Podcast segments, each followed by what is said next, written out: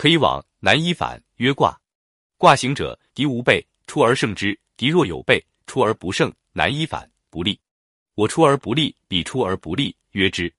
知行者，敌虽利我，我无出也，也而去之，令敌半出而击之，利。本人详解二。卦行可以往南一反，曰卦。可以前进南以返回的地形叫卦，有去无回就挂了。杜牧注：卦者，牵挂也。这牵挂不是惦记，是有东西把你牵扯住了，挂起来了。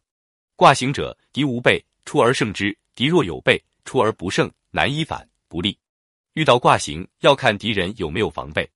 他若没有防备，则出兵突然袭击胜他；他若有防备，我们攻击不能得手，就进退两难。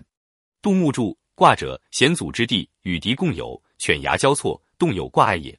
往攻敌，敌若无备，攻之必胜，则虽与险阻相错，敌人已败，不得复邀我归路矣。若往攻敌人，敌人有备，不能胜之，则为敌人守险阻，邀我归路，难以反也。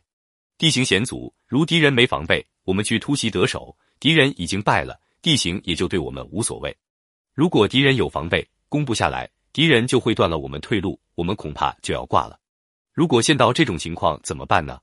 陈浩注解说：不得已陷在此，则须为持久之计，掠取敌人之粮，以四利变而击之。如果不得已被人断了退路，则需有持久之计，抢夺敌人粮食，等待时机再攻击他。陈老师这是安慰人，更是害人。陷到那卦形里，前面攻不下来，后面被断了退路，哪里还能抢得了粮食打持久战？遇到这种情况，只有三种选择：一是有援军来救，万事大吉；二是拼死一战，以图万一，但拼死的结局基本上是全部战死，否则那就不叫挂行了；三就得认输投降。兵法不叫投降是个大问题，该认输的时候不认输，那就只有送命了。为什么说陈老师害人呢？人家孙子没教怎么办？因为他没办法，陈老师却想出了办法。这卦行你不能去。去了就回不来，百分之九十九回不来。一旦被断了退路，那就是绝人之路。但陈老师告诉你，天无绝人之路，还是有办法的，就鼓起了你本来就蠢蠢欲动的侥幸心理。在一番历史确实有成功的，就更有信心了。